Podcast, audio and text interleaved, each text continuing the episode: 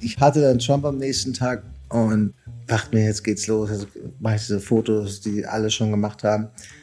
War ein bisschen frech, kam Trump, und Mr. Trump, I got a deal for you. Good to see you again, I got a deal for you. Also, ah, ja, ja. Geben mir heute fünf Minuten, wir machen ein Cover, schönes Foto, schönes Licht. Ich komme morgen wieder mit dem Weißkopfadler. Sehen sie aus wie ein Held, halten den Adler hoch in ihrem Büro, ein Weißkopfadler. Ein super Bild zu nehmen. Und er so, überlegte so vielleicht so zehn Sekunden, you got a deal, schüttelt meine Hand. Und die Chefredakteurin stand dann daneben und dachte, was, jetzt, was, was ist denn jetzt hier passiert?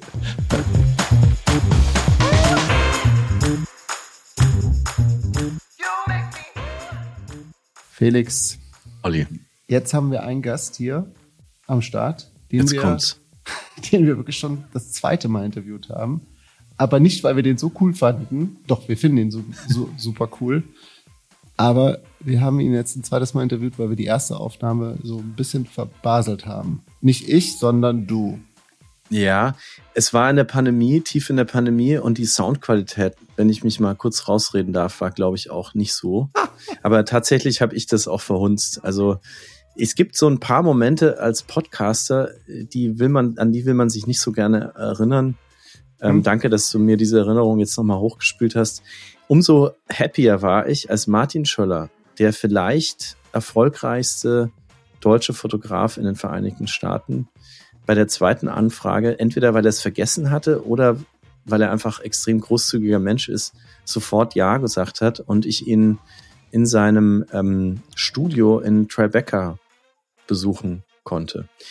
Ja. Ein, ein, ein, ein Mensch, der wirklich unglaublich ist, der einfach wunderbar ist. Der ist so entspannt, so unprätentiös und sitzt zwischen seinen Werken und hinter ihm in sein, im Regal liegt das Who's Who der, der Welt. Also der, ja, die, die bekanntesten ja. Menschen der Welt stehen auf seinen Fotoboxen drauf. Das ist einzigartig. Du hast mir ähm, ein Bild geschickt. Also das ist wie so eine Wand und da sind halt seine Fotomappen drin. Ne? Und dann, also was habe ich da gelesen? Ähm, ich habe gelesen äh, Brad Pitt, Kobe Bryant, glaube ich, habe ich gelesen. Also, also, wirklich das Who is Who und Madonna, Britney Spears, Sting, uh, you name it. Und jetzt musst du es ganz kurz erzählen, weil ganz unten bei Z habe ich dann Dieter Zetsche gesehen, aber auch Felix Zeltner. Ja, wer ist hier wichtiger?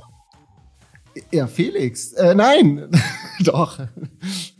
Ja, erzähl vor, vor einigen Jahren, kurz nachdem ich hierher gezogen war, meldete sich ein Journalist aus Deutschland und meinte, er macht ein, eine Story über vier Männer, die neu in New York angekommen sind und wie die das hier packen oder auch nicht.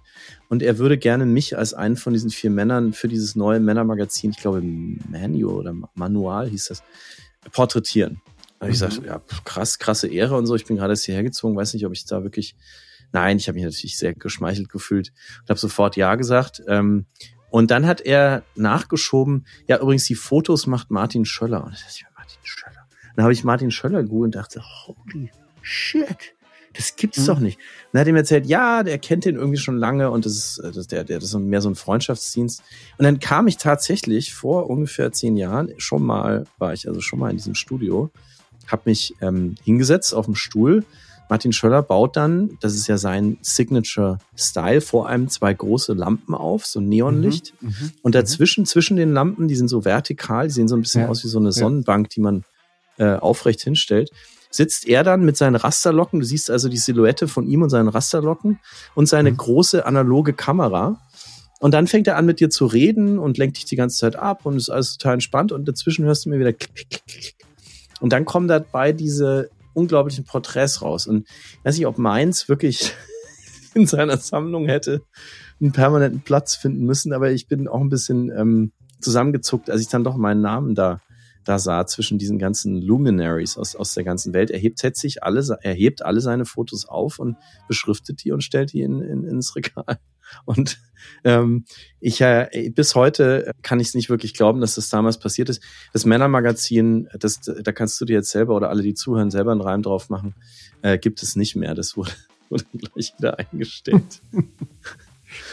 Aber Lag nicht an Ja. dir. Mach dir keine Sorgen. Das, natürlich nicht. das Porträt habe ich ja dann gesehen, das, äh, das sieht gut aus. Ja, ähm, es hat ja wunderbar geklappt, dass wir jetzt mal doch ein kürzeres Intro gemacht haben. So unter einer Minute hatten wir uns äh, vor. Hat wunderbar geklappt. Ich würde sagen, wir gehen direkt Ja, ich habe auch, ja, ich habe auch gerade gehört, dass 90 Prozent der Zuhörenden sind, sind eingeschlafen. Ich habe hier gerade einen Anruf bekommen.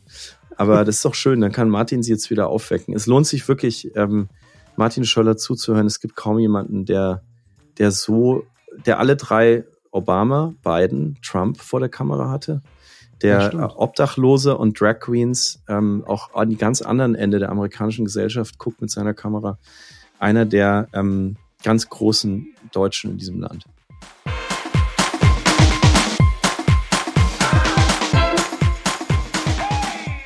Martin, wie geht's dir?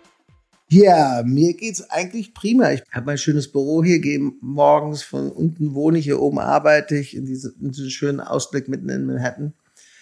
Und äh, ja, habe wirklich ein privilegiertes Leben, hat alles irgendwie gut hingehauen und bin dafür wirklich dankbar. Und äh, natürlich ändert sich jetzt viel in der Fotografie. Also ich muss mich neu erfinden, was auch immer das bedeutet. Und äh, das ist natürlich immer nicht so schwierig, vor allem wenn man ein bisschen älter ist, aber im Großen und Ganzen geht's mir sehr gut.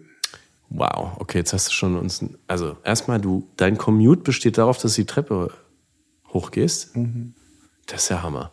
Wir sind hier wo eigentlich? Wir sind in Tribeca. Wie wie würdest du das jemandem beschreiben, der hier sich nicht auskennt? Wo, wo sind wir hier? Was ist das für ein Haus? Ja, das Haus war mal äh, hier in dieser Gegend in Tribeca, Triangle Below Canal Street. Dafür steht Tribeca, ist eine ehemalige Industriegegend von New York. Deswegen sind die Häuser alle sehr dick gebaut. Wir haben hier irgendwie, glaube ich, einen Meter dicke Außenwände. Ähm, die erste Stahlkonstruktion damals, das Haus 1886 gebaut und war dann, äh, waren viele Lagerhallen hier. Durch die dicken Wände hat man is- bessere Isolierung gehabt, um Essen kalt zu halten im, im Sommer und warm im Winter. Und ähm, ja, wir sind hier 2000 eingezogen, das Haus. Es war früher mal eine Schokoladenfabrik. In den 60er, 70er Jahren war es, glaube ich, stand es leer. Die äh, wollte hier unten keiner wohnen. Das war so wie Soho, gefährlich. Und dadurch sind dann viele Künstler hier eingezogen und dann in den 80er Jahren haben dann Künstler das Haus gekauft und dann daraus eine Koop gemacht. Das heißt, das ganze Haus gehört den Leuten, äh, die hier wohnen, zusammen. Und man hat sozusagen Teil von dem Haus und der Teil ist da beschrieben mit der Wohnung, die man hat. Also so eine rechtliche, ähm, Ihr seid ein Business.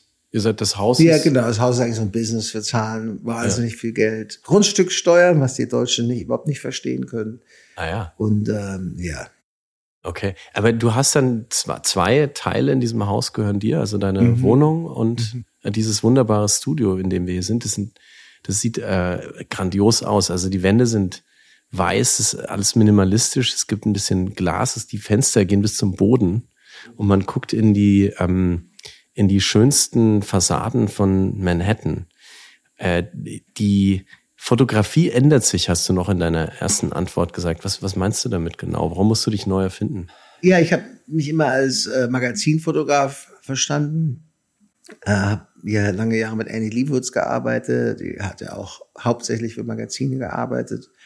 Und das habe ich ja selber dann auch jetzt äh, bis mal weniger vor kurzem gemacht. Aber jetzt gibt's halt keine Magazine mehr oder viel weniger Magazine. Und die Magazine, die es noch gibt, haben ganz kleine Budgets. Diese Art von Fotografie, die ich ja oft gemacht habe, einfach nicht mehr äh, zu verwirklichen ist. Da hinzu kommt dann noch das Problem, dass die berühmten Menschen, die ich ja so über Jahrzehnte fotografiert habe, die haben mittlerweile Instagram. Das heißt, sie vermarkten sich selber, äh, können sich darstellen, wie sie wollen, können behaupten, sie wären diese oder jene Person und haben völlige Kontrolle über ihr eigenes Image. Die haben natürlich jetzt auch kein Interesse mehr, sich für ein Magazin fotografieren zu lassen, das vielleicht noch 200.000 Leser hat, äh, diese Kontrolle abzugeben an jemanden, der über sie vielleicht was schreibt, was sie nicht so gerne hören wollen oder jemand macht ein Foto, was ihnen nicht so gut gefällt. Das heißt, es diese PR-Leute, die diese Künstler, diese Schauspieler und Musiker vertreten, sind mittlerweile so schwierig geworden, dass sie einem dann beim Fotoshoot wirklich vorschreiben, was man machen darf, was man nicht machen darf. Also diese Fotos, die ich sehr mag, von, von äh, die ich gemacht habe, Jahre hinweg, die so einen gewissen Humor haben, sich dann zum Teil auch über die Leute, die ich fotografiere, ein bisschen lustig machen oder ähm, ja, so ein bisschen was Schelmisches mitbringen, die sind leider unmöglich geworden. Und das macht dann schon ein bisschen traurig zu sehen, wie diese einfach diese, diese journalistische Arbeit, dass man jetzt Menschen hat, die eine Person begegnen, über die Person was schreiben, fotografieren und ihre Meinung über diese Person kundtun, das äh, ist leider in unserer Gesellschaft verloren gegangen. Wow. Und die Arbeit, die du gerade beschrieben hast, die, umgibt dich. Also ich gucke dich gerade an, quer über deinen äh, Tisch hier in deinem Arbeitszimmer und hinter dir stehen links und rechts zwei große weiße Regale mit jeweils 16 Fächern, die sind also quadratisch. Und in diesen Fächern liegen in jedem Fach ungefähr, würde ich sagen, zehn, wie nennt man die? Ja, das sind äh, Kisten, in denen, in denen man äh, äh, Fotopapier gekauft hat. Fotopapierkisten. Leere Fotopapierkisten mit Kontaktabzügen. Und hinten drauf steht, und diese Namen gucken uns alle an, das, das sind alles, das ist quasi everybody. Also das sind irgendwie, das ist der Hollywood Walk of Fame, würde sich schämen äh, gegen diese Namensliste, die ich, die ich hier lesen kann. Ich sehe hier, ähm, wenn ich, das ist alphabetisch geordnet. Also du bist dann doch ein bisschen German hier in deiner Ausrichtung der Regale, ja, man oder? muss ja was finden können. Natürlich muss es alphabetisch geordnet sein. Ja, jeder Job, jeder Job hat eine Nummer und die Nummer ist immer das Datum, an dem ich die Menschen fotografiert habe. Und äh, ja. Also da steht zum Beispiel Shakira äh, 022102, das heißt 21. Februar 2002. Ah ja, okay. Und ähm, ich habe, äh, da steht Rammstein, da steht ähm, Britney Spears, da steht DC Senators, den hast du gar keine eigenen Namen äh, erlaubt. Da steht äh, Usher, äh, da stehen Politiker, Showstars, ähm, Modedesigner, Rihanna sehe ich hier. Und da das die Abteilung ist, in der auch mein Nachname zu finden ist, habe ich gerade in die ganz unten rechts in die Z-Kiste geguckt und hat tatsächlich zwischen Young Jeezy, spricht man den so aus? Young Yeezy? Ja. Ähm, und Mortimer Zuckerman, den ich nicht kenne. Ein ganz erfolgreicher Businessman. Okay. Steht, ist so eine mit, mit Handschrift. Die sieht ein bisschen ähm, billiger aus als die anderen Kontaktkisten. Da steht mein Name drauf. Und das ist, ist was, was ich nie vergessen werde. Ähm, vor ungefähr zehn Jahren, als ich gerade hierher gezogen war, kam ein Journalist auf mich zu und hat gesagt, er macht eine, genau was du gerade gesagt hast, er schreibt über vier Menschen, die gerade nach New York gezogen sind für ein neues Männermagazin. Und Martin Schöller fotografiert das. Und ich habe gesagt, ja, wie jetzt? Und er hat gesagt, ja, der fotografiert dich dann. Und ich bin komplett aus den Latschen gekippt und kam dann hier zu dir in dieses, in dieses wunderbare ähm, Studio. Du hast deine Kamera, deine große Kamera aufgebaut, kamst ganz nah an mich ran ich hatte äh, gerade damals meine erste äh, Tochter bekommen und habe die ganze Zeit an die gedacht, um nicht zu nervös zu werden. Ich war so ein bisschen ausgespaced, die war gerade war gerade geboren und du hast von mir ein Foto gemacht, ähm, so wie du diese Menschen, die hier in den Regalen liegen, fotografierst, nämlich von ganz nah mit so einem Art Neonlicht, kann man, ist das richtig korrekt zu sagen? Du nickst. Ähm, und mit einer, mit einer großen analogen Kamera. Und du hast ähm, dann diese, diese Chance genutzt, mich und den Reporter hier noch ein bisschen rumzuführen in deinem Studio. Du hast damals erzählt, ähm, wie du das alles hier finanzierst, dass du jeden Monat Zehntausende Dollar nur bezahlst, um überhaupt hier zu sein, um deine Angestellten zu bezahlen. Dass du, das habe ich mir auch gemerkt, ein Segelboot hast in den Hamptons. dass du ähm, ständig pitchst, den ganzen Tag am Telefon bist mit Magazinredaktionen, was war vielleicht vor zehn Jahren auch noch ein bisschen anders. Und du hast äh, einfach einen, unglaublichen, äh, eine unglaubliche Geschichten erzählt und unglaubliche Dynamik ausstrahlt, die mich hier, als, als der ich gerade angekommen war hier in der Stadt, wahnsinnig beeindruckt hat. Und ich habe mir dann gedacht, wow, wie, wie hat Martin es geschafft, der vielleicht erfolgreichste deutsche Fotograf in New York und wahrscheinlich der einer der erfolgreichsten Kreativen in den USA überhaupt zu sein, der aus Deutschland hier, hier rübergekommen ist. Und du hast gesagt, jetzt gerade am Anfang, ja, ist irgendwie ganz gut gelaufen. Aber so ganz easy war das Ganze jetzt auch nicht. Ähm, und deswegen bin ich so froh, dass wir heute hier sitzen können, weil ich dich sehr bewundere und, und wie du das hier gepackt hast. Ganz, ganz viele Fotografen kommen jeden Tag in diese Stadt aus der ganzen Welt und schaffen es nicht. Es ist super schwer, als Fotograf Erfolg zu haben, klar. Man kann darüber nicht ständig nachdenken, das macht einem es ja auch nicht leichter. Man muss, denke ich, als Kreativer etwas finden, was der, seiner Persönlichkeit entspricht. Und ich dachte früher mal, ich könnte Modefotograf werden und im Nachhinein lache ich nur darüber, weil ich habe mich noch nie für Kleidung interessiert und habe 30 schwarze T-Shirts und drei Jeans und das ist es. Und du trägst gewesen. Birkenstock. Ja, schon immer. Äh, jetzt sind sie aber ganz angesagt, Birkenstock-Schuhe, aber ähm, ich denke, für mich war das sehr wichtig, aus Deutschland wegzukommen und habe mit Annie Liebowitz gearbeitet, der berühmten Fotografin, habe sehr viel von ihr gelernt, auch wenn es eine sehr schwere Zeit war. Ähm, sie ist sehr streng und sehr, ans sehr anspruchsvoll gewesen. Oftmals 16 Stunden am Tag gearbeitet ähm, und dabei noch angemeckert worden.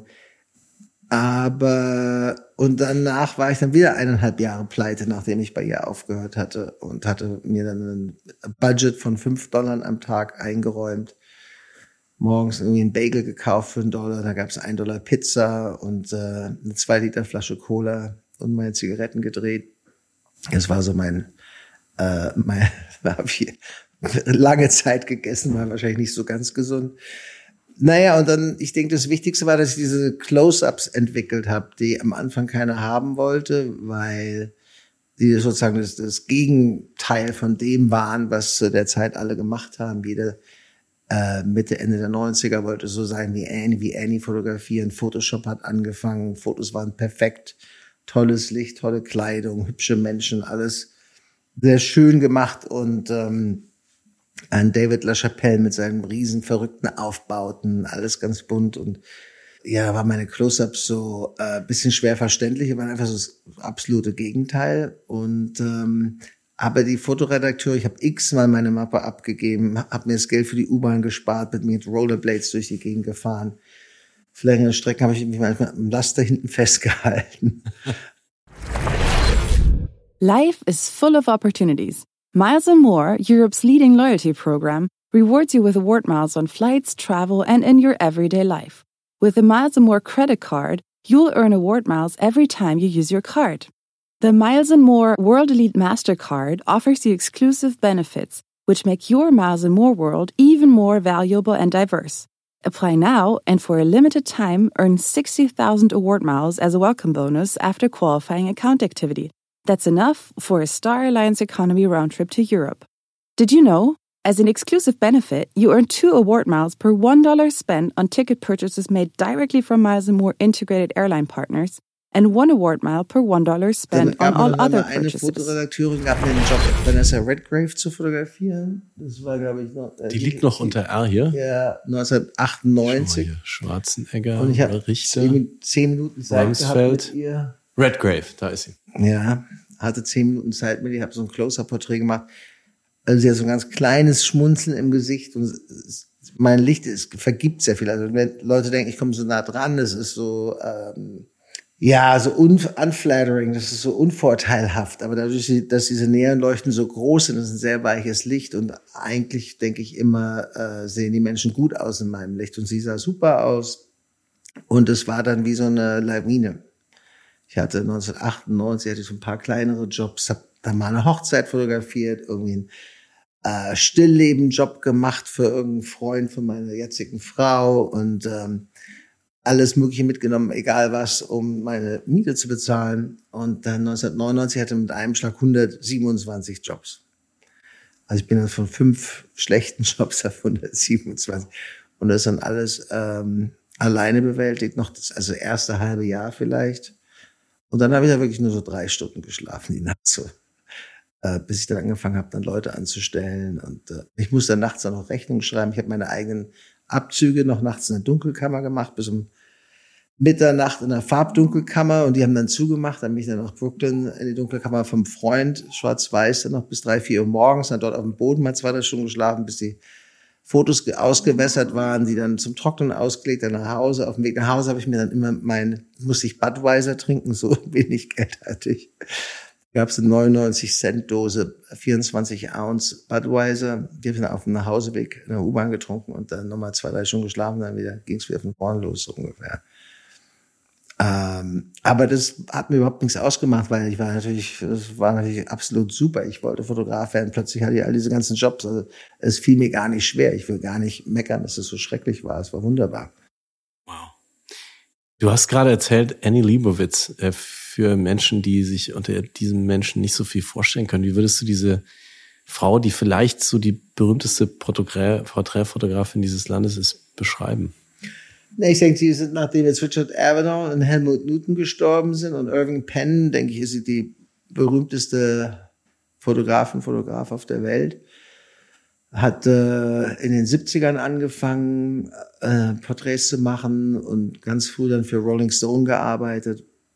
Und er hat äh, viele der absolut berühmtesten Fotos in der Fotografiegeschichte gemacht. Und das war der Grund für dich, nach New York zu gehen. Du wolltest das war der Grund, Frau. ja. Ich wollte mit Irving Penn oder Annie Leibovitz oder damals dann noch Steven Meisel. Steven Meisel war ein sehr und ist immer noch ein sehr erfolgreicher Modefotograf.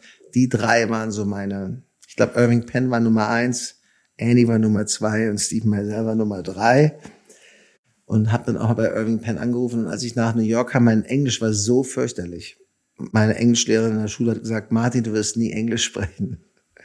Und, Stimmt, hat sie recht das, gehabt? Sie hat auch recht gehabt. Ich bin auch nicht immer so regelmäßig zur Schule gegangen und Englisch war auch nie so eine Priorität für mich im Leben.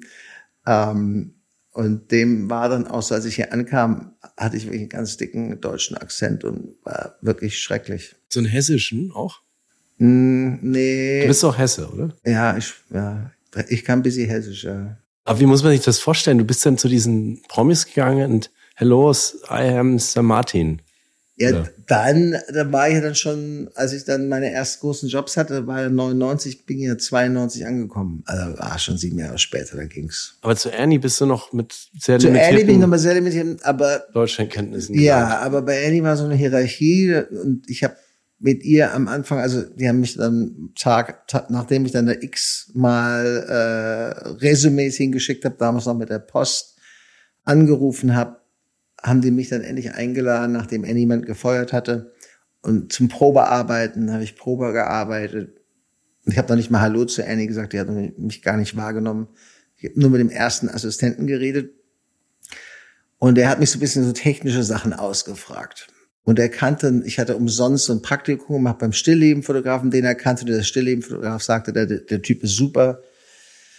Und daraufhin äh, hat er gemerkt, dass meine technische Ausbildung am Letteverein in Berlin, ich habe eine Gesellenprüfung gemacht, ich habe ja gar nicht studiert, ich bin eigentlich Fotogeselle, aber wusste eben dadurch sehr viel über Optik und Filter und Blenden und Belichtungszeiten und Licht setzen und so. Und das fand der erste Assistent gut. Er hatte so das Gefühl, ich kann ihm ganz guten Rückhalt geben als dritter Assistent und ähm, fand mich sympathisch. Und vielleicht hat er sich gedacht, der kann gar kein Englisch, der wird mir nicht zur Konkurrenz, keine Ahnung. und hat mich dann Annie empfohlen und dann äh, nach drei Tagen Probearbeiten sagte Annie, äh, Martin, komm in mein Büro. Äh, Bill sagt, du willst hier arbeiten. Habe ich gesagt, mhm. Wie ist es mit 80 Dollar am Tag? Ich so, mm, great. Und sie, okay, du fängst am Montag an. Thank you. und das war mein ganzes Einstellungsgespräch mit Annie. Und dann zwei Monate später hat sie gemerkt, dass ich kaum Englisch spreche. Da war sie dann zum ersten Mal sauer auf mich oder auf alle Assistenten und hat dann irgendwie geschrien, und er spricht noch nicht mehr Englisch. Aber du hast ja gerade schon gesagt, das, das war jetzt nicht irgendwie so ein locker flockiges Praktikum. Du warst da als Assistent, das war ein bisschen anderes Leben, oder? Wie kann man das ja, sich vorstellen? Ich habe als dritter Assistent dann angefangen, dann kurze Zeit darauf war der zweite Assistent weg und dann bin ich auch mit ihr um die Welt gereist, mit dem ersten Assistenten und ich. Und ähm, nach einem Jahr war der erste Assistent dann weg. Mein Englisch war natürlich schon sehr viel besser, aber auch noch nicht so richtig gut. Ähm, und hatte dann zum Glück äh, guten Rückhalt durch einen anderen Assistenten, Darian. Ich sage immer, der hat mir so ein bisschen das Leben gerettet, weil ähm, wir haben uns dann die erste Assistentenstelle geteilt. Er war dann mehr so produktionslastig, hat sich dann den ganzen Fotoschutz gekümmert, wo wir welche Ausrüstung brauchen, Assistenten finden. Er war dann der Fahrer und ich saß immer neben ihm mit der, mit der Landkarte und sagte, wo es lang geht. Und dadurch war ein bisschen weniger Druck auf mir, wenn wir fotografiert haben. Ich war fürs Licht zuständig und äh, wenn ihr dann irgendwas nicht gefallen hat, dann wird Annie auch ganz schön ungemütlich. Inwiefern hast du da ein Beispiel? Ah, know. I said, fuck you, Martin. You think this looks good? This looks like shit. Zum Beispiel. Aber mit einer Vor mit einem Vorschlag von einer Verbesserung, oder? Das war so ein bisschen immer das Problem, dass sie wenig ausdrücken konnte. Also es war immer so ein Kommunikationsproblem, dass sie wenig sagen konnte. Sie hat ja auch nie Fotografie studiert und hatte von der ganzen Technik auch wenig Ahnung. Sie wusste aber, was sie mag und was sie nicht mag, hatte einen sehr, sehr guten Geschmack. Und wenn es dann irgendwie ihr es gefallen hat, hat mich dann auch mal verstanden, warum ihr das jetzt gefällt. Aber ähm, da hinzukommen war halt nicht immer einfach. Was hast du von ihr gelernt? Licht, Organisation äh, und vor allen Dingen aber auch groß zu denken. Also ihre Herangehensweise war einfach so was von undeutsch.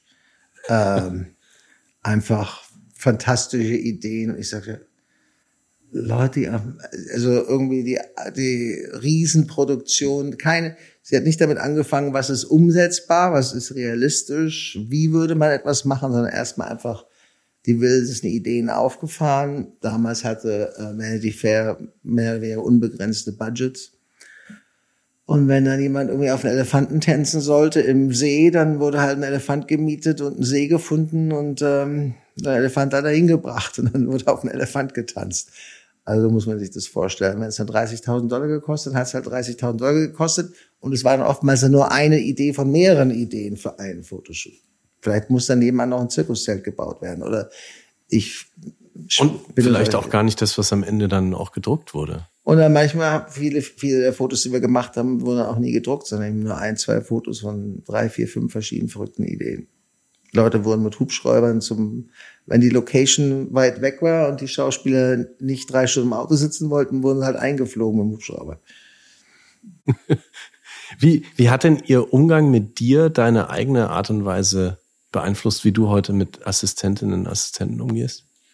Es ist aber eine Persönlichkeitsfrage. Ich bin nicht so, ähm, ich habe mir gedacht, wo nimmt die Frau diese ganze Energie her? Das nimmt ja auch so viel Energie, immer so sauer zu sein, so wütend und eine Atmosphäre zu schaffen. Das ist einfach nicht in meiner Natur. Also ich müsste mich da sehr, sehr anstrengen und weiß nicht, ob ich das schaffen würde. Jeder ist halt anders und äh, am Ende des letzten Jahr mit ihr lief dann auch richtig gut. Sie hat mich dann immer noch mal angemeckert und es war dann so fast eine Routine.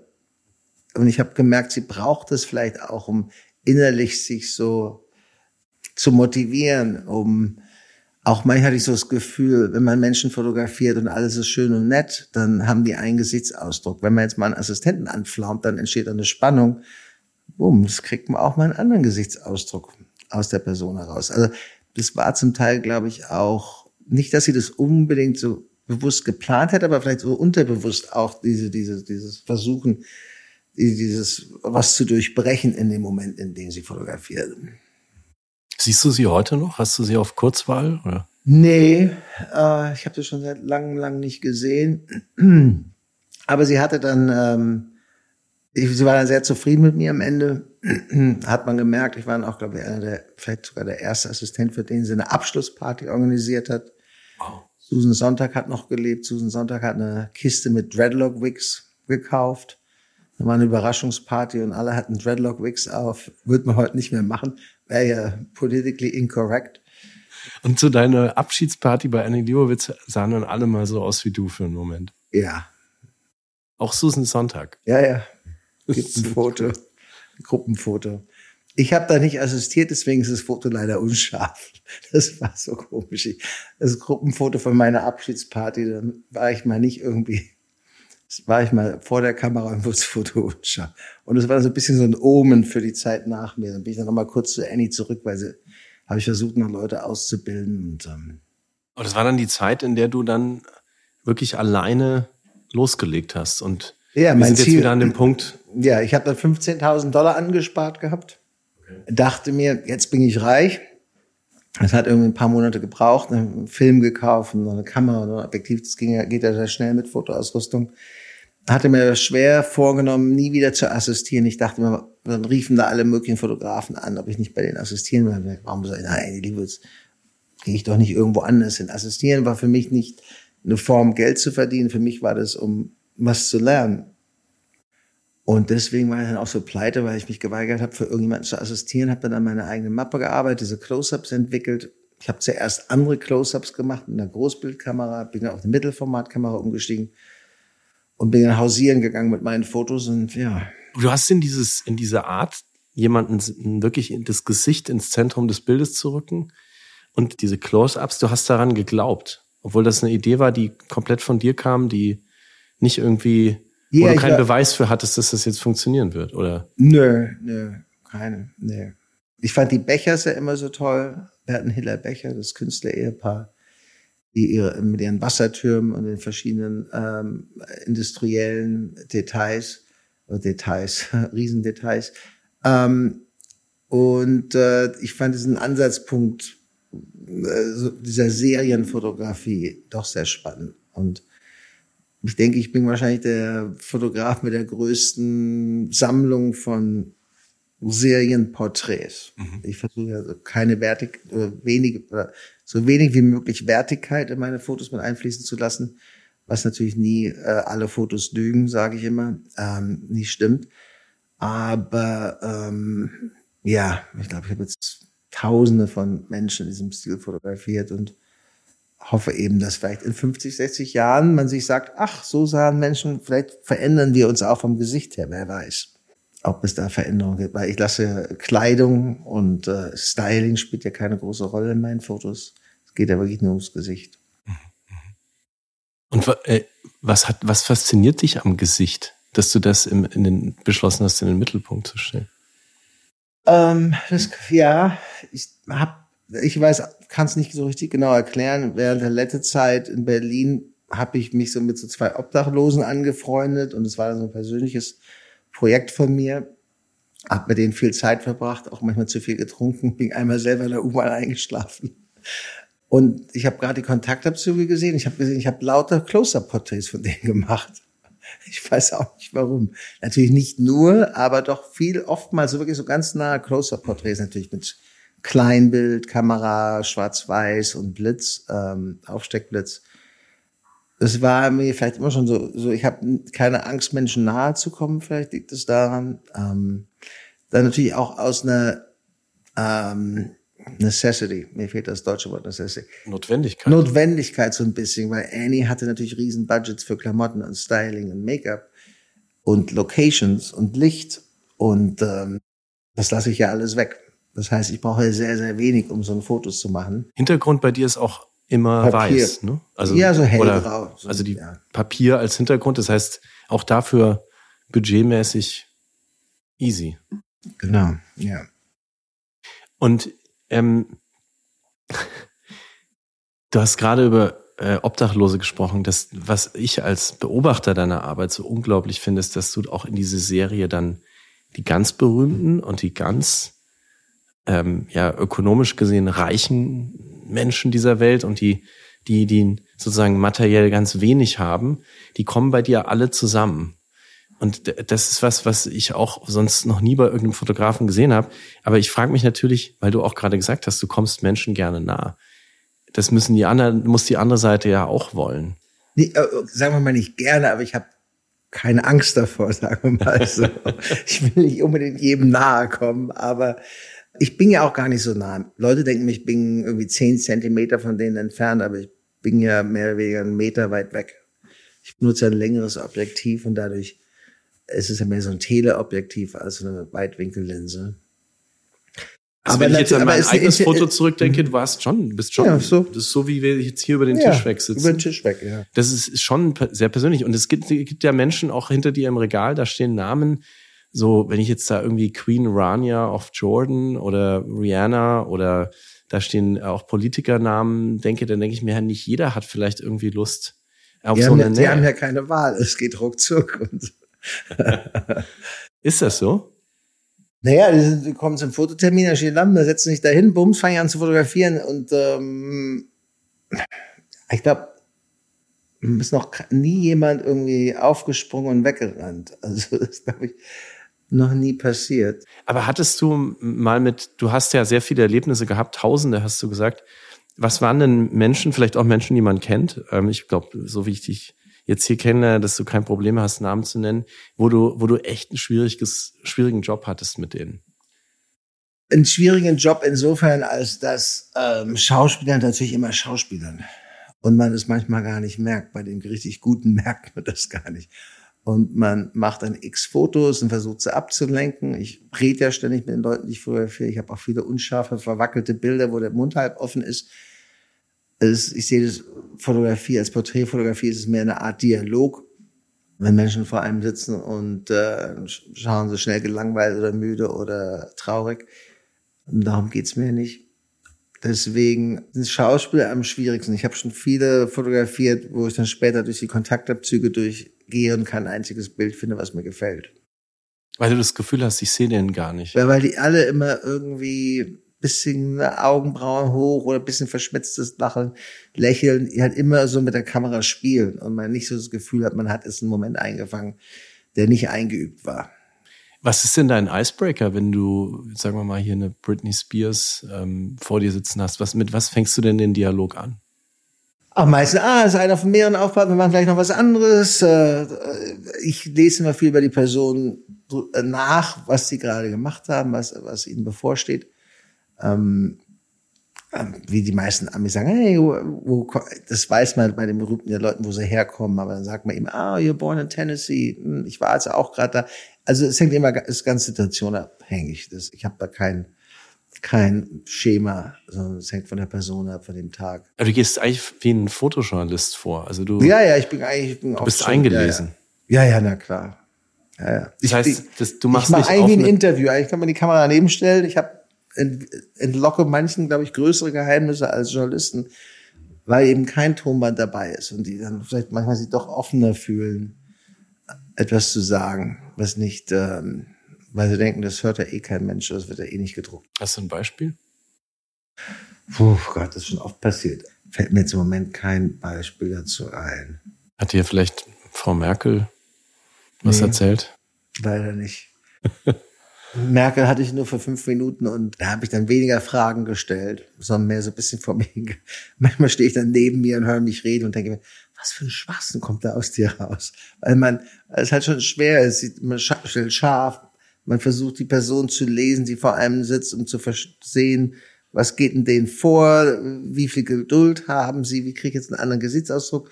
Man versucht die ja immer alle ganz gerade zu fotografieren, dann sitzen sie krumm, dann muss man ständig sagen, jetzt gerade hin längerer Nacken, nicht so, manchmal haben wir ganz schlechte Haltung. Man ist ja ständig beschäftigt, diese, dieses, wie so zu korrigieren, wie sie sitzen.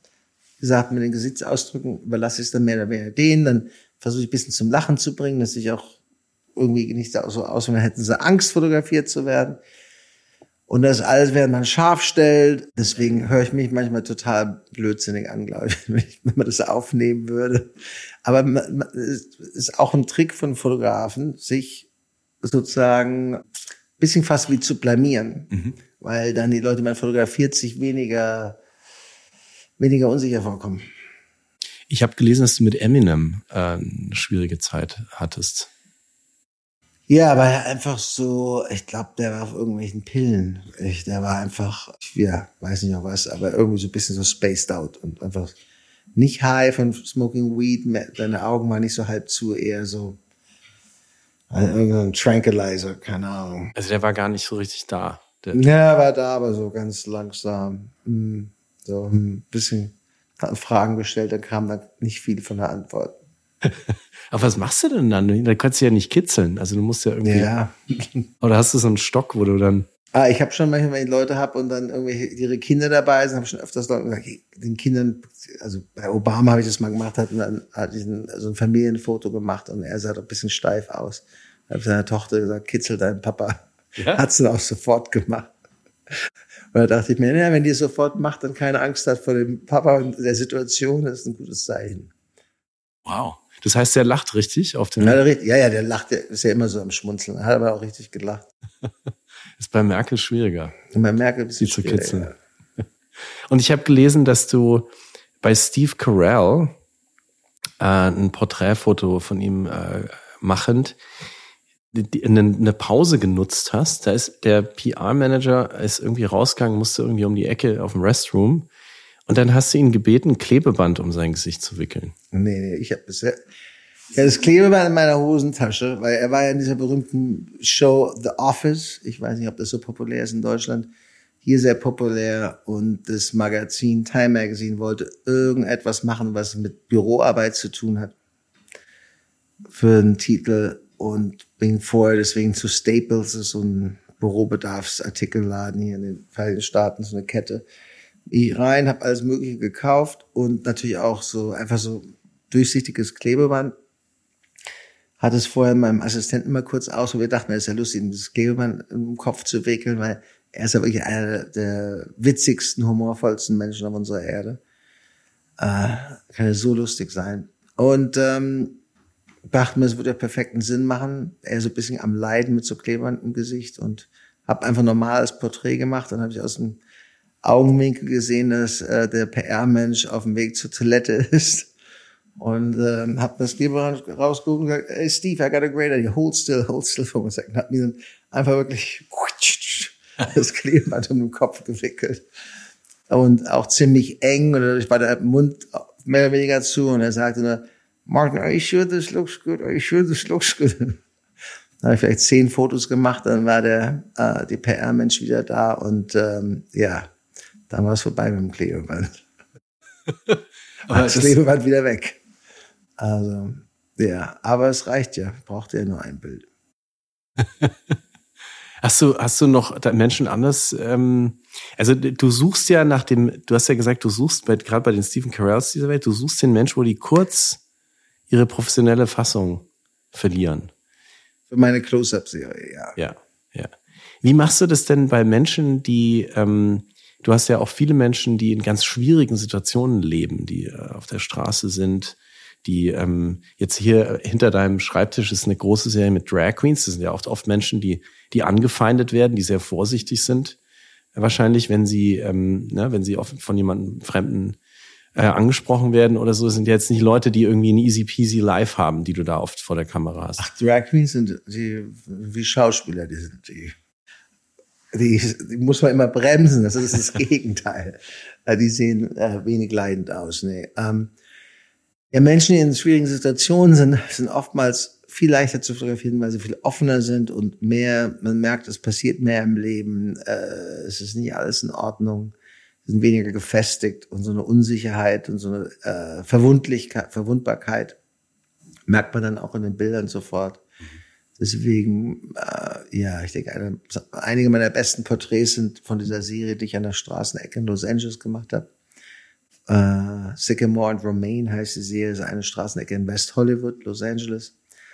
Ja, das ist einfach, wirklich, das ist, die Menschen sitzen vor einem, man hört ihnen zu, sind dankbar, dass mal jemand ihnen zuhört und haben mir viele ihrer Geheimnisse erzählt, was auch äh, ich dieser Food Coalition zu verdanken habe. Der Vater von einer Freundin von mir äh, seit, ich glaube, irgendwie über 40 Jahren verteilt Essen umsonst an dieser einen Straßenecke und das Vertrauen, was viele an dieser Straßenecke ihm gegenüber haben, hat sich dann natürlich auf mich übertragen und dadurch war in dieser privilegierten äh, Situation, ähm, dass sich jeder so comfortable mit mir auch gefühlt hat.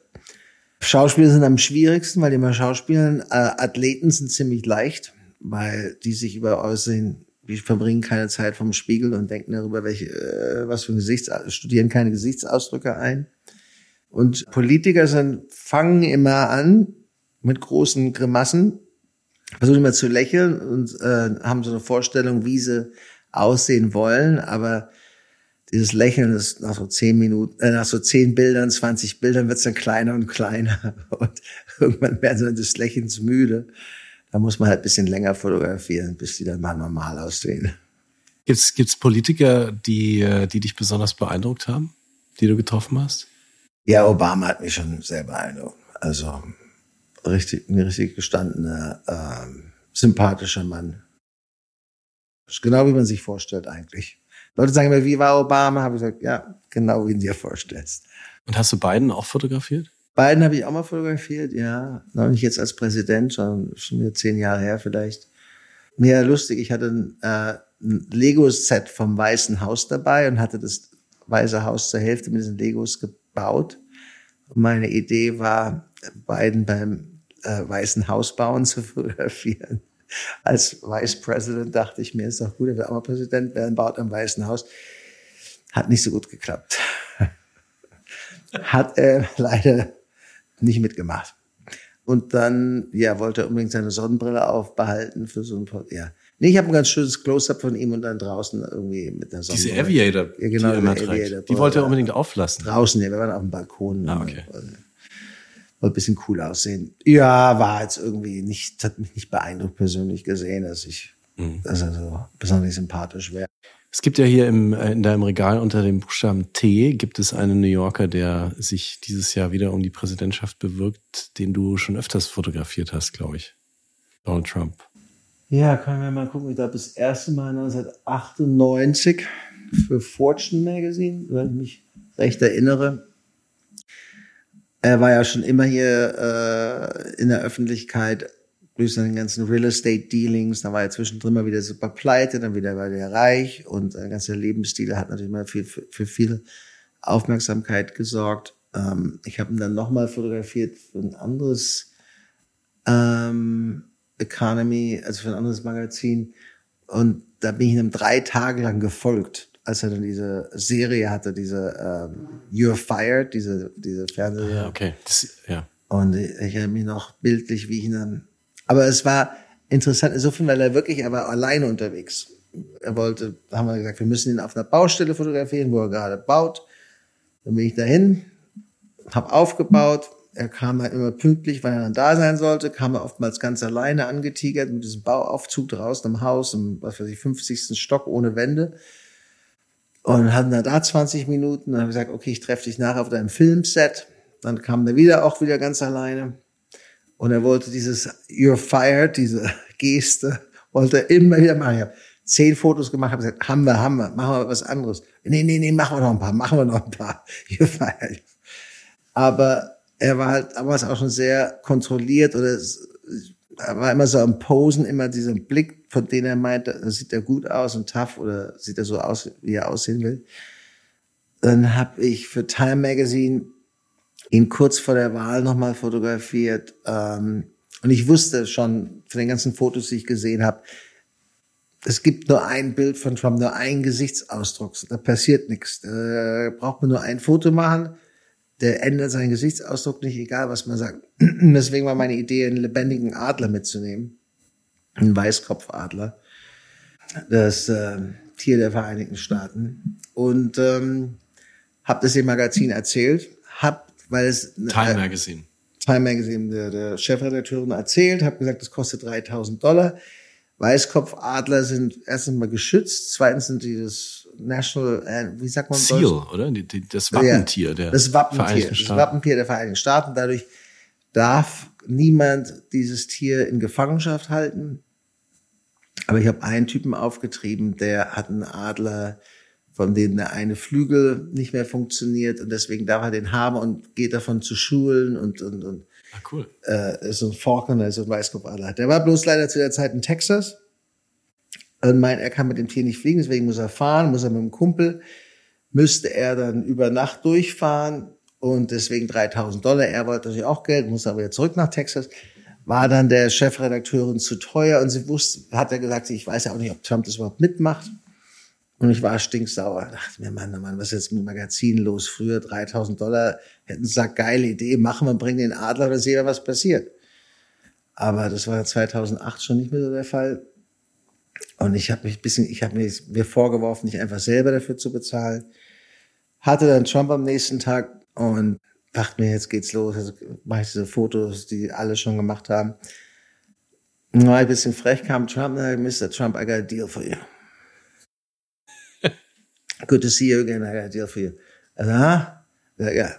Geben mir heute fünf Minuten. Wir machen ein Cover, schönes Foto, schönes Licht. Ich komme morgen wieder mit dem Weißkopfadler.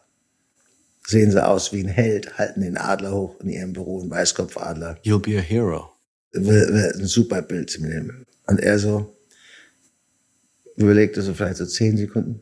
You got a deal. Schüttelt meine Hand.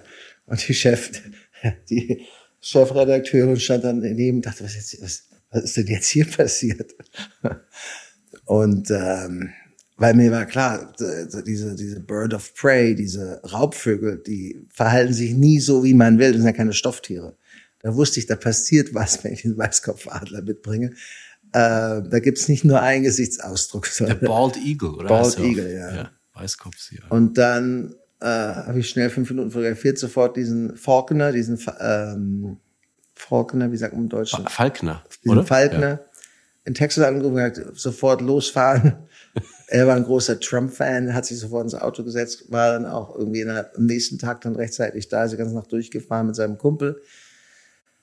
Naja, und dann hatten wir den Weißkopfadler und es dauerte keine zwei Sekunden und der Weißkopfadler hat einmal Schwupps gemacht und Trumps Haare waren völlig durcheinander. Der Falkner versuchte seine Haare hinzumachen und alles, äh, alles wurde gefilmt von CNN.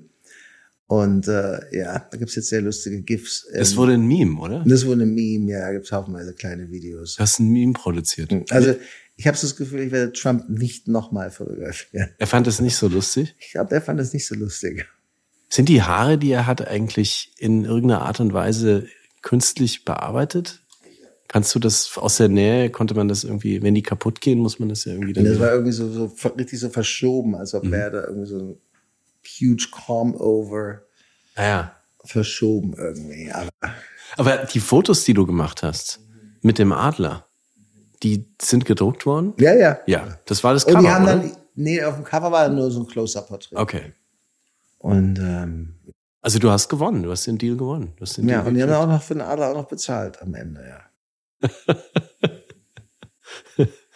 ähm, du hast gerade auch erzählt, dass du äh, Ecke Sycamore, äh, Romaine Street, um mal wieder zu, an die andere, an die andere Ecke menschlichen Erlebens zu gehen, Obdachlose fotografiert hast. Jetzt sind wir in der Zeit, in einem Jahr, wo Trump äh, schickt sich wieder an, deine zwei Porträtkandidaten, ja, treten einander, äh, gegeneinander an. Und viele Menschen, die aus Deutschland kommen, die vielleicht uns zuhören und jetzt San Francisco besuchen oder auch New York, denen wird wahrscheinlich auffallen, dass Mensch, dass es mehr Menschen gibt, die kein Zuhause haben, als noch in den Jahren zuvor. Du hast so viele, du hast so viel Menschenkenntnis. Wenn, wenn, wenn, wenn dich, wenn auf dich jemand zugeht und sagt, ah, diese Obdachlosen und, und, das ist ja jetzt auch hier, ein, ist hier im Land eine große Debatte, ist aber auch aus Deutschland, wo einmal beobachtet wird, eine große Debatte. Wie gehst du mit so einer, mit so einer Debatte um? Also was sagst du dann? Vielleicht frage ich anders, wie schaffst du es nicht zynisch ähm, zu sein, nachdem du so viel Menschen ganz oben in diesem Land äh, von ganz nah gesehen hast und so viele Menschen, die ganz unten leben? Oh, das ist eine schwierige Frage. Ähm, es ist in diesem Land natürlich ein größeres soziales Gefälle als in, in vielen Ländern Europas. Vor allen Dingen in Deutschland ist natürlich viel besser, das Sozialgefüge äh, soziale Netz. Es gibt hier allerdings auch sehr viele Unterstützung. Die Obdachlosen, die ich kennengelernt habe, waren ganz breit gefächerte Gruppe von Schicksalen. Also man kann das nicht über einen Kamm scheren. Manche waren Jugendliche, die von zu Hause, gerade in Hollywood gibt es viele Jugendliche, die von zu Hause weggerannt sind, weil sie queer sind und von ihren Eltern nicht anerkannt worden und ähm, Hollywood war schon immer so ein, so ein Zentrum, wo sich queer Leute getroffen haben, geschichtlich gesehen, schon für Jahrzehnte. Gab es immer große Schwulen-Community äh, und äh, Lesben und jetzt natürlich auch Transgender. Und deswegen kommen da viele hin. Ähm, natürlich, wenn man von 16, mit 16 von zu Hause wegrennt, dann hat man natürlich kein Geld. Also endet man viele davon auf der Straße erstmal. Dann sehr viel Drogenabhängige natürlich auch wiederum aus ganz Amerika. Es ist in Kalifornien so schlimm, alle denken, es liegt an der Regierung von Kalifornien. Ähm, das liegt daran, dass alle natürlich dahin wollen, wo es warm ist. Also ich habe ganz viele Jugendliche getroffen, die waren obdachlos in Ohio oder in äh, Chicago. Wahnsinnig kalte Winter schlafen dann vor dem Geschäft vor der Tür, werden immer wieder verjagt, aber schlafen da jeden Abend und irgendwann kommt dann der Besitzer von so einem Geschäft und sagt, hier, ich kaufe dir ein Busticket nach Kalifornien, es ist schön warm. Kauft dir ein Busticket für 300 Dollar und wird dann den Obdachlosen von der Straßenecke los. Also ganz viele wurden sozusagen, wurden ihr, wurde ihre Reise bezahlt von Leuten, die, die, die Obdachlosen loshaben wollten. Mhm. Deswegen ist nicht zum größten, also in Hollywood waren sehr fast, also ganz wenige, die aus, aus äh, Los Angeles kamen, die da aufgewachsen sind. Das waren, die kamen alle irgendwo her. Aus verschiedenen Gründen. Und weil eben in, in Kalifornien es auch noch mehr ein Sozialnetz gibt als in anderen Bundesstaaten. Also du kriegst noch. Du kriegst etwas. ja, ja, du kriegst noch mehr Unterstützung, äh, was weiß ich, vielleicht 200, 300 Dollar mehr im Monat als in anderen Bundesstaaten. Und du kriegst überhaupt irgendwas. Viele könnten aus der Obdachlosigkeit auch heraus, wenn sie das System besser nutzen würden, das äh, besteht. Aber es dann, die kommen an, dann schlafen sie auf der Straße, dann wird, äh, wird ihnen ihr äh, Führerschein geklaut, dann haben sie keine ID. Ohne ID kann man sich nicht um Foodstamps bewerben. Dann gehen sie betteln, dann fangen sie mit Drogen an, dann dealen sie ein bisschen Drogen für ihre Drogen. Und und es ist immer so ein Kreislauf, der dann so eine Spirale, die dann passiert. Dann sind die Gefängnisstrafen hier ja auch so hart, dass wenn man mal ein kleines Verbrechen begeht, auch schnell mal längere Zeit im Gefängnis landen kann. Dann findet man natürlich überhaupt keinen Job mehr, wenn man rauskommt. Also es ist so, so ein, ja, so ein Teufelskreis, in dem sich da viele bewegen. Der nicht unbedingt jetzt ähm, dadurch bedingt ist, dass die keine Chancen hätten, sondern dass sie ihre Chancen dann zum Teil nicht genutzt haben, die sie gehabt hätten. Also ich war auch auf etlich von diesen Jugendlichen sehr sauer, die von zu Hause weggerannt sind und mit 14 auf der Straße gelebt haben, wo ich gesagt habe, wann hast du letztes Mal deinen Eltern geredet? Wissen die, wo du bist? Die müssen sich auch wahnsinnige Sorgen machen. Wie waren deine Eltern? Auch meine Eltern waren eigentlich ganz okay. Ich wollte einfach weg. Ich hatte keine Lust mehr auf Schule. Also, die dann irgendwie mit Crystal Meth angefangen haben. Viel, viel Crystal Meth Abhängigkeit. Und dann zwischendrin waren eben auch, ich hatte einen Anwalt, der ein älterer Mann, der in Depression verfallen ist, seine Frau verlassen, ist in Depression verfallen, dann konnte er nicht mehr arbeiten, hat er Haus und Hof verloren wegen seiner Depression und schlief dann irgendwo auf dem Dach irgendwo Lastkraftwagenfahrer, die also auch viele Leute, die wirklich einen gestandenen Beruf hatten, Mhm. die durch das Sozialnetz gefallen sind, aufgrund oftmals meistens doch mentalen Problemen, die einfach irgendwie das Leben nicht mehr so hingekriegt haben und ähm, einfach aufgegeben haben zum gewissen Teil. Also ja, sehr traurige Schicksal. Nochmal zurück zu dir zum Schluss. Du hast ganz am Anfang gesagt, dein, dein Beruf ändert sich total. Ich habe gerade mal, als ich die Namen hinter dir äh, durchgescrollt habe, nach Taylor Swift gesucht, um so den, den Superstar des Moments zu finden. Hast du die auch schon?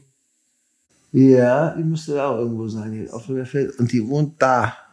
Da. Wie? die, ja. Die da. Da in dem.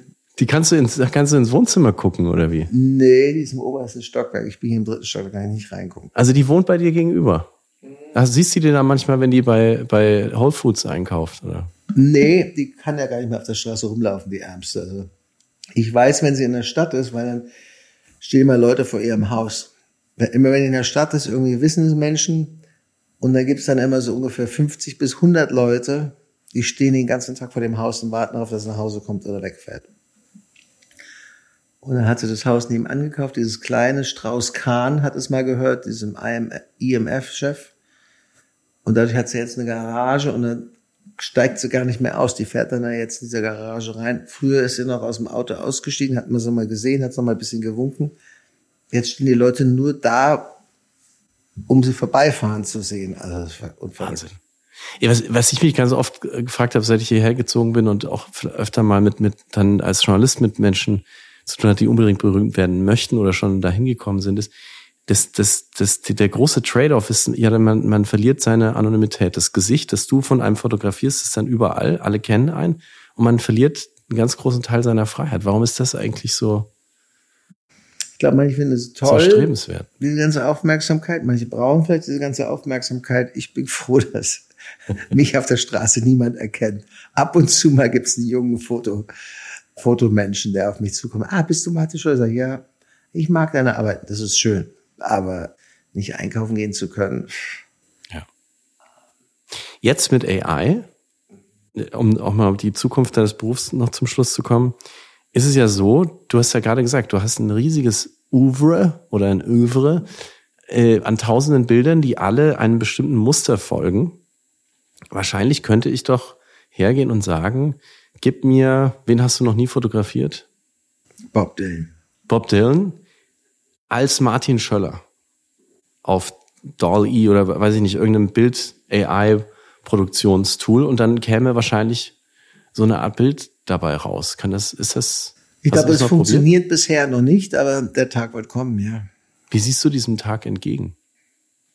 Ich bin ja irgendwie der ganzen Technologie gegenüber sehr kritisch eingestellt. Ähm, ich denke, viele technologische Errungenschaften haben nicht irgendwie zu einer besseren Welt gesorgt oder zu einer menschlicheren Welt gesorgt. Und AI ist jetzt natürlich eine Riesengefahr für alle möglichen kreativen Menschen. Ich denke, Illustratoren, Illustratorinnen ähm, werden mit AI selber arbeiten müssen, um überleben zu können. Nicht, vielleicht, man kann es ja nie immer alle sagen, aber doch sehr, sehr viele. Ich denke, gerade jetzt in einer Welt, wo alle Printmedien, in dieser, vor allem in dieser Welt dieser Schnelllebigkeit, das ist ja so eine Snackgesellschaft, die wir zurzeit haben, geht ja immer ganz, ganz schnell äh, alles konsumieren. Das, dadurch braucht man sehr viele Inhalte ähm, für wenig Geld. Und das ist natürlich AI perfekt. Da hast du jemanden, der kann haufenweise Content kreieren in kürzester Zeit und die Leute, die man früher dafür bezahlen müssen, haben natürlich keine Arbeit mehr. Es wird auch in der Fotografie so sein, gerade für Werbejobs. Ich mache ja jetzt oft Werbejobs, nicht oft, aber ab und zu Werbejobs, um meine Rechnung zu bezahlen. Und da werde ich auch als Fotograf wahrscheinlich früher oder später ersetzt werden durch AI. Wo siehst du dich denn selber? Wo ist, wo ist Martin Schöller in zehn Jahren? Ist das Deutschland? Zieht sich dahin zurück? Oder? nee, nee, ich gehe nicht nach? Deutschland. Ich bin seit, seit ja, fast 30 Jahren, äh, seit 30 Jahren hier. Ähm, länger hier als in Deutschland jemals gelebt. Nee, ich denke, ähm, ich fo- fokussiere mich jetzt auf die Projekte, die mir so am meisten Spaß machen. Ich habe jetzt sehr viel sozial angelegte Projekte gemacht und bin dessen ein bisschen müde. Ich habe so das Gefühl, jedes Mal, wenn ich in die Zeitung schaue, alles ist schrecklich von Global Warming und Kriege. Ähm, dann habe ich The Death Row Exonerates, Holocaust-Überlebende, Obdachlose, äh, habe ich Native Americans, hier indigene Menschen in diesem Land fotografiert. Immer mit zum Ansatzpunkt, um auf Fehler in unserer oder, oder Shortcomings in unserer Gesellschaft aufmerksam zu machen. Ich denke, ich werde versuchen, mal wieder ein paar indigene Völker in, in Brasilien zu fotografieren. Ich war bei zwei verschiedenen Gruppen mehrmals und bin jetzt dabei, nochmal eine Gruppe nochmal neu zu besuchen. Es liegt auch hier gerade ein Abzug auf, auf dem Tisch äh, von Menschen. Piraha heißen die. Wie? Piraha. Piraha. Und die hast du, das ist dein nächstes großes Projekt. Ja, ich denke, es gibt so viele Fotos von, von Menschen, die so gelebt haben wie vor 15.000 Jahren. Ich meine, jetzt leben sie nicht so 100% wie vor 15.000 Jahren, aber fast genauso. Und die sind oftmals bisschen kalt, die Fotos von eben Menschen, die mal kurz dahin kommen, sich noch nicht mal bücken, große Europäer, die dann so runter fotografieren und äh, vielleicht eine Woche dort verbringen. Und mein Ziel ist im Moment, ich habe es noch nicht ganz ausgereift, vielleicht mal, also bei den Hadza in Afrika war ich mal für einen Monat bei einer Gruppe, sowas nochmal zu wiederholen, also wirklich lange Zeit zu verbringen, dass man einfach einen Punkt erreicht, wo die nicht mehr das Interesse an einem verlieren. Man ist sozusagen nicht mehr so spannend wie am Anfang. Am Anfang starren sie einen alle an und gucken, was man denn so alles so macht. Ist mal die große Attraktion im Dorf und nach dann so einer Woche oder so lässt dann die, das Interesse nach und dann äh, beginnt der normale Alltag wieder und man kann Fotos machen, die dann weniger gestellt wirken und weniger wie so eine Außenseite, ähm, Außenseiterperspektive haben. Wow. Und bist du eigentlich Staatsbürger inzwischen auch hier? Nein, weil ich, es ist so, ich hätte, müsste mich um eine doppelte Staatsbürgerschaft bewerben, bei, bei in Deutschen, ähm, weiß auch nicht, warum ich das seit so lange nicht hinbekommen habe. Fragt mich nicht. Also du bist ja man immer- hat immer so Sachen im Leben, die verschiebt man und verschiebt man und das ist immer so ein Brief schreiben zu erklären, warum ich jetzt unbedingt in Deutschland bleiben will.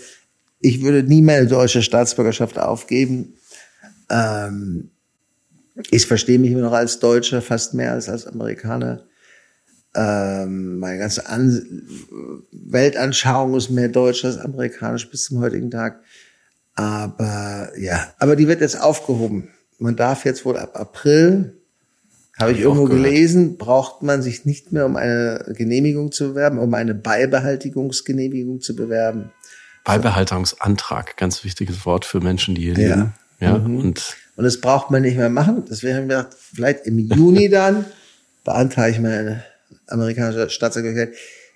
Es ist auch wichtig, dass ich das mal mache, weil bei manchen von meinen sozialen Projekten, ich habe kurz das mit der Idee da gespielt, undocumented immigrants, undokumentierte Immigranten in diesem Land zu fotografieren, um darauf aufmerksam zu machen, wie hart und schwer viele von diesen Menschen arbeiten. Also der Ansatz wäre, ich verrate dir alle meine nächsten Projekte. Im nächsten Moment macht es jemand anderes. Mit AI. Mit AI. Und äh, ja, unsere Putzfrau kommt aus Polen, die seit 18 Jahren hier äh, ohne Arbeitsgenehmigung. Und dann habe ich ihr von der Idee erzählt, da hat sie angefangen zu weinen, hat gesagt, ich habe drei, vor drei Tagen meine Green Card bekommen. Nach 18 Jahren. Mhm. Durch ihre Tochter. Ihre Tochter ist ja dann hier geboren und dadurch haben dann die Eltern konnten dann ihre Green Card beantragen. Und du bist auch Green Card Holder, weil Ja, ich habe eine Green Card, Partnerin- aber wenn du mit einer Green Card irgendwie einen Blödsinn machst, kannst du auch ganz schnell aus dem Land rausgeschmissen werden. Du hast kein, du hast ja kein Recht hier zu sein. Du hast eine, sozusagen eine Aufenthaltsgenehmigung. Permanent Resident. Also wenn ich anfange, un- undokumentierte Immigrants zu fotografieren, ich glaube, da wird mir jetzt nicht unbedingt was passieren, aber ich habe da auch mal eine Geschichte an der Grenze gemacht zu Mexiko. Wenn du mir, sag mal, über die Grenze läufst mit Leuten, die illegal herkommen und du wirst verhaftet, dann hätte hätte ich wahrscheinlich ein großes Problem, oder? Und vor allem, wenn dein Adlerfreund Präsident wird. Ja, ja. Hast du, wenn du an das Jahr, also die Hälfte der Weltbevölkerung wählt ja dieses Jahr, hast du, wenn du an dieses Jahr denkst, auch, macht dir irgendwas Hoffnung? Hoffnung. Ha. Hoffnung. Ja, ähm, fällt mir jetzt im Moment nicht so richtig was ein, worauf man sich jetzt in der Politik freuen könnte, fällt mir jetzt nichts ein. Und persönlich? Noch du, ich freue mich auf sehr vieles. Ich bin ständig unterwegs. Kommen wir mal, ja. Hast du dein Segelboot noch? Ja, ja, ich habe so ein kleines Segelboot. Es hört sich so an, als hätte ich eine Yacht. Ich habe so ein kleines Segelboot, so ein sechs Meter großes Segelboot, ähm, was ich alleine segeln kann. Und du zahlst jeden Monat weiter deine Angestellten. Ja, Respekt. Martin Schöller, vielen, vielen Dank äh, für das Gespräch. Ich, wir geben am Ende des Podcasts immer noch einmal das Mikro ab, weil mit dir ähm, könnte man wahrscheinlich ungefähr zehn Jahre lang podcasten und hätte nicht alle Geschichten über die Menschen, die da in den Kartons liegen, über deine unglaubliche Arbeit, die du auf der sozialen Ebene tust, die wir heute so ein bisschen nur gestreift haben, ähm, und über dein, über dein Leben.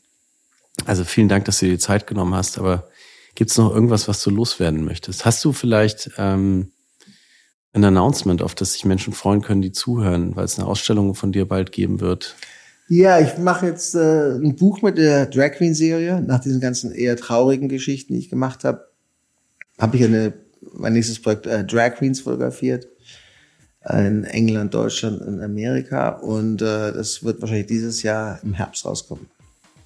Die Welt braucht ein bisschen den schelmischen Martin Farbe. Schöller zurück. Ja, oder? ich, ja, ich weiß, es ärgert einen sehr, diesen, diesen bisschen schelmische.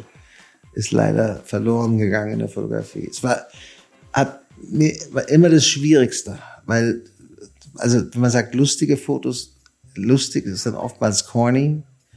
Äh, corny gibt's nicht so richtig. Es wird als kitschig übersetzt, aber es ist eigentlich kitschig, aber es ist eher so ein bisschen aufgesetzt, übertrieben, zu dick aufgetragen, würde man wahrscheinlich sagen.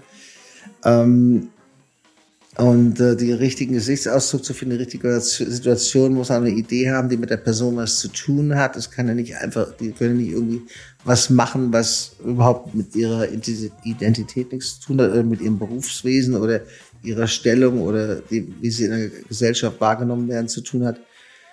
Aber wenn man das dann mal geschafft hat, war es immer so die größte Genugtuung. Das war, war immer, ja.